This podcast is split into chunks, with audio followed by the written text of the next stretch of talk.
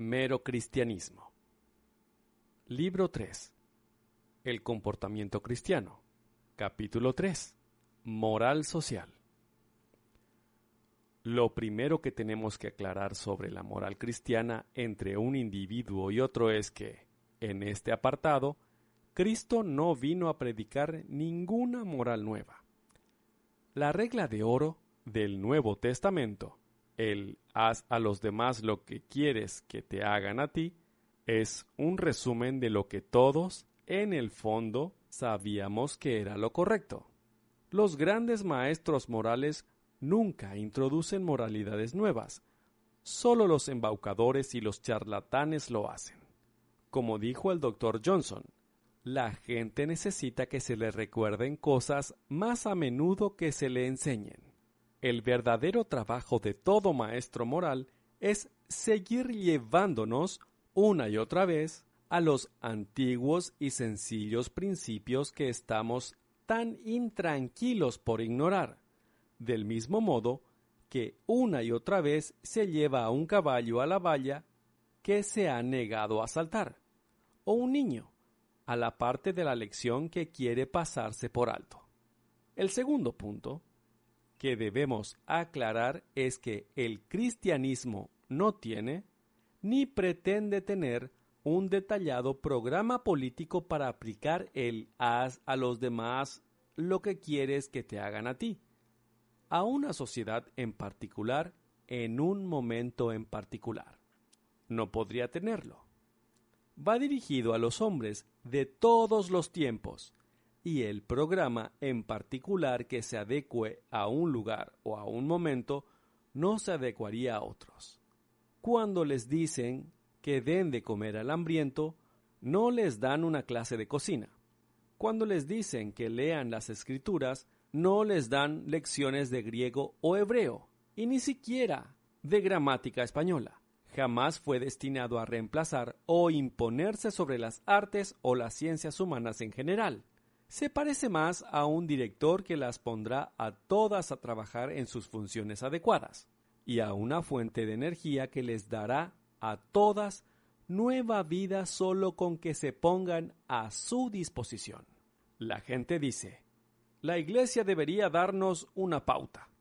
Eso es verdad si lo dicen de la manera acertada, y falso si lo dicen de la manera equivocada. Por Iglesia deberían querer decir el cuerpo entero de los cristianos practicantes, y cuando dicen que la Iglesia debería darnos una pauta, deberían querer decir que algunos cristianos, aquellos que posean el talento adecuado, deberían ser economistas, y hombres de Estado, y que todos los economistas y hombres de Estado deberían ser cristianos, y que todos sus esfuerzos en política o economía deberían estar dirigidos a poner en práctica el haz a los demás lo que quieres que te hagan a ti.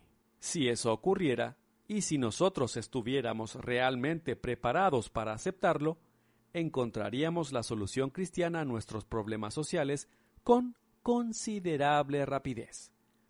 Pero, naturalmente, cuando piden una pauta por parte de la Iglesia, la mayoría de las personas se refiere a que sea el clero el que proponga un programa político. Y eso es absurdo. El clero está compuesto por esas personas en particular dentro de la Iglesia que han sido especialmente preparadas y señaladas para cuidar de lo que nos concierne como criaturas que van a vivir para siempre. Y nosotros les estamos pidiendo que hagan un trabajo enteramente diferente, para el cual han sido preparadas. El trabajo nos atañe a nosotros, los seglares. La aplicación de los principios cristianos a, digamos, los sindicatos o la educación debe venir de los sindicalistas o educadores cristianos, del mismo modo que la literatura cristiana viene de novelistas o dramaturgos cristianos, y no de un colegio de obispos que se reúne para escribir obras de teatro o novelas en sus ratos libres. De todos modos, el Nuevo Testamento, sin entrar en detalles, nos da una idea bastante clara de lo que sería una sociedad enteramente cristiana. Tal vez nos dé más de lo que podamos soportar. Nos dice que no habrá pasajeros o parásitos. Si un hombre no trabaja, no debería comer. Todos deberían trabajar con sus propias manos y lo que es más, el trabajo de cada uno habrá de producir algo bueno. No habrá manufactura de lujos innecesarios y tampoco van a publicidad para inducirnos a los que compremos. Tampoco habrá pavoneos o esnovismos, o darse aires, o relajos. En ese extremo, una sociedad cristiana sería lo que hoy llamamos de izquierdas. Pero por otro lado, el cristianismo no deja de insistir en la obediencia, una obediencia y manifiesta señales de respeto por parte de todos nosotros a magistrados apropiadamente escogidos, de los hijos a los padres, y temo que esto sea muy poco popular, de las mujeres a sus maridos. En tercer lugar, habrá de ser una sociedad alegre, llena de canciones y regocijo, y que contemple la preocupación o la ansiedad como cosas negativas. La cortesía es una de las virtudes cristianas, y el Nuevo Testamento detesta a los que llama chismosos. Si tal sociedad existiera y ustedes o yo la visitáramos, creo que saldríamos de allí con una impresión curiosa. Pensaríamos que su vida económica era muy socializada y, en ese sentido, avanzada, pero que en su vida familiar y sus códigos de comportamiento eran bastante anticuados, incluso hasta ceremoniosos y aristocráticos. A cada uno de nosotros nos gustaría partes de ella, pero me temo que a muy pocos de nosotros nos gustará la sociedad entera. Eso es justamente lo que cabría esperar si el cristianismo fuese el plan total para la máquina humana. Todos nos hemos alejado de ese plan total de diferentes maneras, y cada uno quiere hacer ver que su propia modificación del plan original es el plan en sí. Encontrarán que esto se repite una y otra vez en todo lo que es realmente cristiano, a cada uno le atraen pequeños fragmentos de la religión y quiere escoger esos fragmentos y dejar fuera los demás. Es por eso por lo que no hacemos grandes progresos y grupos de personas que luchan por dos cosas opuestas pueden decir en ambos casos que luchan por el cristianismo. Y ahora algo más. Hay un consejo que nos han dado los antiguos paganos griegos y los judíos del Antiguo Testamento, y los grandes maestros cristianos de la Edad Media, que los sistemas económicos modernos han desobedecido completamente. Todos estos grupos nos han dicho que no prestemos dinero cobrando intereses. Y prestar dinero cobrando intereses, lo que llamamos inversión, es la base de todo nuestro sistema económico. Bien, es posible que de esto no se siga necesariamente que estamos equivocados. Algunos dicen que cuando Moisés y Aristóteles y los cristianos acordaron prohibir el interés o la usura, como lo llamaban, no podían prever el mercado bursátil y solo estaban pensando en el prestamista privado, y que, por lo tanto, no debemos preocuparnos por lo que dijeron. Esa es una cuestión sobre la que no puedo pronunciarme.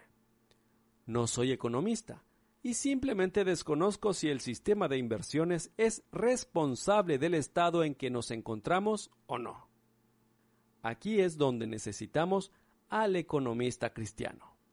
Pero no sería sincero si no les dijera que tres grandes civilizaciones acordaron, eso parece a primera vista, condenar la operación en la que hemos basado nuestra vida entera. Una cosa más y habré terminado. En el pasaje del Nuevo Testamento, que dice que todos deben trabajar, se da como razón la siguiente, para que puedan tener algo que dar a los necesitados. la caridad, el dar a los pobres, es una parte esencial de la moral cristiana. En la aterradora parábola de las ovejas y los cabritos, esto parece ser el eje alrededor del cual gira todo. Hoy en día algunas personas dicen que la caridad debería ser innecesaria y que, en vez de dar a los pobres, deberíamos estar creando una sociedad en la que no hubiera pobres, a los que darles nada. Puede que tengan razón al decir que deberíamos crear una sociedad así. Pero si alguno piensa que, en consecuencia, puede entre tanto dejar de dar, ese se ha separado de hecho de toda moralidad cristiana. Yo no creo que alguien deba establecer cuánto se ha de dar. Me temo que la única norma segura es dar más de lo que podemos permitirnos. En otras palabras, si nuestros gastos en comodidades, lujos, diversiones, etc., están al mismo nivel que el que de aquellos que tienen unos ingresos similares a los nuestros, probablemente estemos dando demasiado poco si nuestras obras de caridad no nos incomodan o no afectan demasiado a nuestro presupuesto, yo diría que son demasiado pequeñas. Tendría que haber cosas que nos gustaría hacer y que no hacemos porque el dinero que dedicamos a la caridad las excluye. Hablo ahora de obras de caridad en su versión ordinaria casos particulares de apuros económicos entre nuestros parientes, amigos, vecinos o empleados, que Dios, por así decirlo, pone forzosamente ante nuestros ojos, pueden exigir mucho más, incluso hasta el punto de afectar o poner en peligro tu propia posición. Para muchos de nosotros, el gran obstáculo que nos separa de las obras de caridad no reside en nuestra vida lujosa o en nuestro deseo de más dinero, sino en nuestro miedo. Nuestro miedo a la inseguridad. Esto debe a menudo ser reconocido como una tentación. A veces también nuestro orgullo afecta a nuestra caridad. Nos vemos tentados de gastar más de lo que debemos en las formas más ostentosas de la generosidad, las propinas, la hospitalidad y menos de lo que debemos en aquellos que realmente lo necesitan. Y ahora, antes de terminar, voy a aventurar una conjetura en cuanto a cómo ha afectado este capítulo a aquellos que lo han leído. Mi idea es que hay entre ellos algunos de ideas izquierdistas que están furiosos porque dicho capítulo no ha ido más allá en esa dirección, y otros de ideas opuestas que están furiosos porque ha ido demasiado lejos. Si esto es así, nos lleva directamente al auténtico obstáculo en todo este esbozo de planos para una sociedad cristiana la mayoría de nosotros realmente no abordamos el tema con el objeto de descubrir lo que dice el cristianismo. Lo abordamos con la esperanza de encontrar algún apoyo por parte del cristianismo para las ideas de nuestro grupo. Estamos buscando un aliado allí donde se nos ofrece o un maestro o un juez. Yo hago lo mismo. Hay partes de este capítulo que quería suprimir y esta es la razón por la que nada en absoluto saldrá de tales disertaciones a menudo que demos un rodeo mucho más largo. No llegaremos nunca a conseguir una sociedad cristiana hasta que la mayoría de nosotros lo desee de verdad. Y lo desearemos de verdad hasta que nos hagamos totalmente cristianos. Yo podría repetir, haz a los demás lo que quieres que te hagan a ti, hasta que me salgan canas verdes. Pero no podré realmente llevarlo a cabo hasta que ame a mi prójimo como a mí mismo. Y no puedo aprender a amar a mi prójimo como a mí mismo hasta que no aprenda a amar a Dios. Y no puedo aprender a amar a Dios salvo aprendiendo a obedecerle. Y así, como ya les advertí, llegamos a algo más interior, de los asuntos sociales a los asuntos religiosos porque el rodeo más largo es el camino más corto a casa.